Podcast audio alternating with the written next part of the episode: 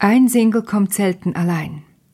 Das könnte man als Überschrift über eine gesellschaftliche Entwicklung setzen, wo seit ein paar Jahren zu beobachten ist und wo immer größere Ausmaß annimmt. Single, habe ich gesagt. Und das ist einfach der amerikanische Ausdruck für Leute, die allein leben, im eigenen Haushalt, freiwillig oder unfreiwillig, weil sie noch keinen Partner haben oder weil sie den Partner verloren haben oder weil sie gar keinen Partner wollen. Das ist Radio Retro. Ein Ohr voll aus dem Archivschatz von der SRG.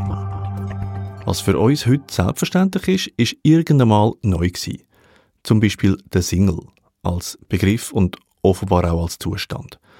Im Januar 1980 hat DRS2 Single-Dasein zum Thema gemacht. Für die Moderatorin Eva Eckli haben sich ein paar Fragen gestellt. Bahnet sich da eine neue gesellschaftliche Entwicklung an? Eine Alternative zum Leben in der Zweierbeziehung und in der Familie?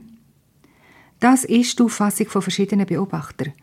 So vom Psychologen Jürgen vom Scheid, wo in München eine Beratungsstelle für Singles leitet und über das Thema Singles ein sehr lesbares und nützliches Büchlein publiziert hat. Er definiert zuerst einmal den Single.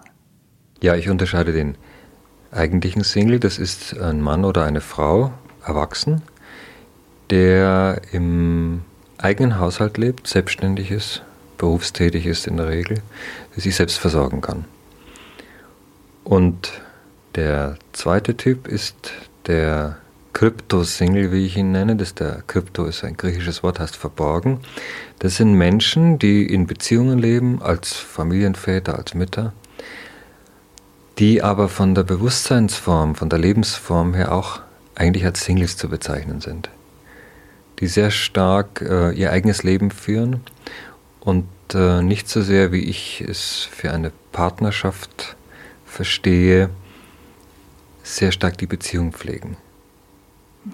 Gibt es eine ganz besondere, spezifische Charakterstruktur des Singles? Ich meine, äh, geht schon aus der Biografie eines Menschen hervor, dass er einmal wahrscheinlich ein Single oder ein Krypto-Single sein wird? Da kann ich spekulieren und auf Erfahrungen zurückgreifen. Ich würde meinen, so wie Menschen, wie speziell Kinder und Jugendliche heute aufwachsen, werden sie praktisch zu Singles erzogen unser ganzes Wettbewerbsprinzip, unser Rivalitätsdenken in der Schule, im Beruf, zielt darauf ab, den Einzelnen zum Einzelkämpfer zu erziehen, nicht zur Zusammenarbeit.